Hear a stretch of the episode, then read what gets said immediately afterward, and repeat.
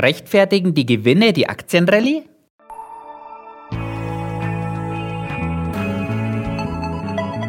Hashtag Volatility, der Anlage-Podcast von QC Partners. Mit Thomas Altmann, Leiter des Portfolio-Managements bei QC Partners. Herzlich willkommen zu einer neuen Solo-Episode von Hashtag Volatility. Es gilt weiterhin kürzer, kompakter, aber genauso informativ. Heute möchte ich mit Ihnen, liebe Hörerinnen und Hörer, gemeinsam wieder einmal auf ein ganz klassisches Börsenthema schauen die Unternehmensgewinne. Denn die Gewinne sind der Treibstoff der Börsen. Mehr als 30 Prozent oder anders ausgedrückt knapp 4000 Punkte hat der DAX seit Ende September zugelegt. Bis zum Allzeithoch aus dem November 2021 fehlen nur noch 600 Punkte. Aber ist diese Rallye auch durch hohe Unternehmensgewinne begründet? Schauen wir gemeinsam genauer hin. Die Berichtssaison für das vierte Quartal 2022 ist mittlerweile in großen Teilen gelaufen. Die Mehrzahl der Unternehmen hat berichtet. Und dabei gibt es beim DAX eine gute und eine schlechte Nachricht. Starten wir mit der guten. Die 40 DAX-Unternehmen haben in der Summe im vierten Quartal gut verdient. Unter den 10 am höchsten gewichteten DAX-Werten sehen wir das am Beispiel Mercedes. Die Mercedes-Benz Group hat im vierten Quartal den höchsten Quartalsgewinn aller Zeiten vermeldet. Auch die Deutsche Bank hat ihren Gewinn deutlich gesteigert. Da die Deutsche Bank aber von der Marktkapitalisierung nur im Mittelfeld liegt, bleibt der Einfluss auf den DAX begrenzt. Aber, und jetzt kommt die schlechte Nachricht, die 12-Monatsgewinne haben ihr Rekordhoch nicht ganz halten können und sind etwas zurückgegangen. Zu diesem Rückgang hat unter anderem BASF mit einem hohen Quartalsverlust beigetragen. Und BASF ist vom Gewicht her einer der Top 10 Werte. Mit SAP und Bayer haben zwei weitere Top 10 Werte im vierten Quartal deutlich weniger verdient als im Jahr zuvor. Erweitern wir unseren Blick auf die Eurozone.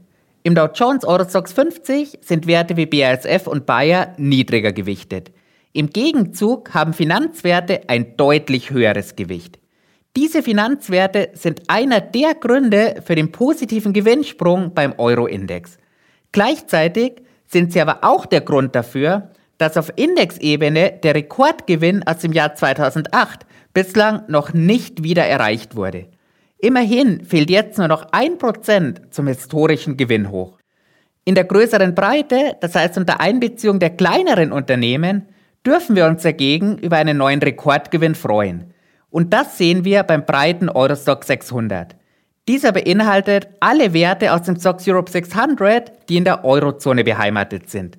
Aktuell sind das 289 Unternehmen. Schauen wir hier genauer auf die einzelnen Branchen und kommen wir im heutigen Podcast ein letztes Mal zu den Finanzwerten. Die Gewinnrichtung, die stimmt also. Die höheren Zinsen machen das Bankgeschäft wieder attraktiver. Aber trotz des aktuellen Anstieges haben die Banken auf dem Weg zurück zu alter Stärke noch einen weiten Weg vor sich. Denn trotz der positiven Entwicklung liegen die Gewinne nur auf einem 12-Jahres-Hoch. Noch immer 60 Prozent niedriger als 2008. Ebenfalls ein 12-Jahres-Hoch sehen wir bei den Gewinnen der Versorger. Die hohen Strom- und Gaspreise, die wirken sich hier weiterhin positiv aus. Neue Rekordgewinne gibt es aber auch. Und die sehen wir bei den Industrieunternehmen sowie im Energiebereich. Wo Licht ist, ist aber immer auch Schatten. Kommen wir also zur Negativseite. Der Gewinneinbruch beim Chemiebranchenindex zeigt, dass BASF eben kein Einzelfall ist. Einen ebenfalls deutlichen Rückgang der Erträge sehen wir im Technologiebereich. Da ist SAP als deutsches Technologieaushängeschild also ebenfalls kein Einzelfall. Schauen wir auf die andere Seite des Atlantiks. Und auch hier sind es die Technologieunternehmen, bei denen wir über niedrigere Gewinne sprechen müssen. Sichtbar wird das am Nasdaq 100. Vor einem Jahr war der 12-Monats-Gewinn hier noch fast 10% höher.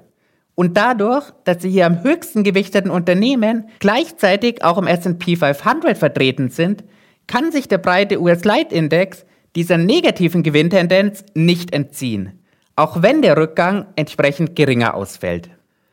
Das war die Gegenwart. Aber was wird die Zukunft bringen? Ganz egal, ob wir hier auf den DAX, den Eurostox 50 oder den S&P 500 schauen. Auf Sicht der kommenden zwölf Monate trauen die Analysten den Unternehmen keine großen Gewinnsteigerungen zu. Und das bedeutet, das historische und das für die Zukunft erwartete Kursgewinnverhältnis sind in etwa gleich hoch. Beim DAX liegt das historische KGV aktuell etwa drei Punkte unter dem Durchschnittswert der vergangenen 15 Jahre. Beim zukünftig erwarteten KGV ist der Discount zum historischen Mittel mit einem Punkt deutlich geringer. Das sieht auf den ersten Blick nicht nur nach einer fairen, sondern sogar nach einer günstigen Bewertung aus. Aber, und auch hier gibt es ein Aber, und das sind die gestiegenen Zinsen, was die Aktien angeht.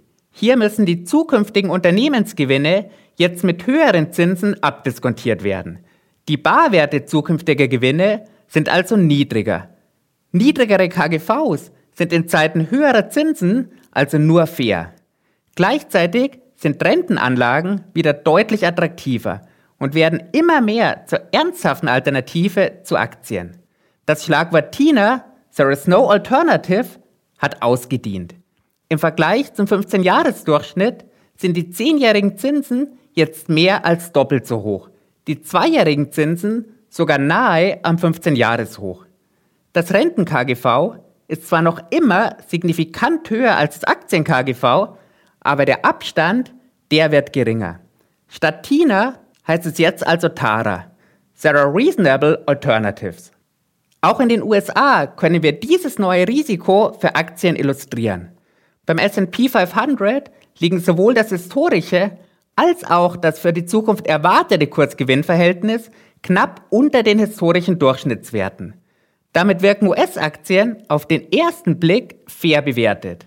Gleichzeitig bewegen sich die Renditen zweijähriger US-Staatsanleihen gerade in Richtung der 5%-Marke.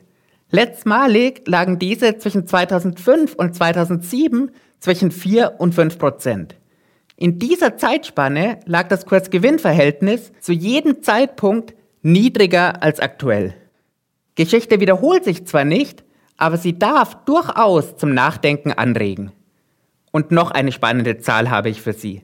Erstmals seit 15 Jahren liegt der 10-jährige Euroswap-Satz wieder über der Dividendenrendite des Eurostox 50.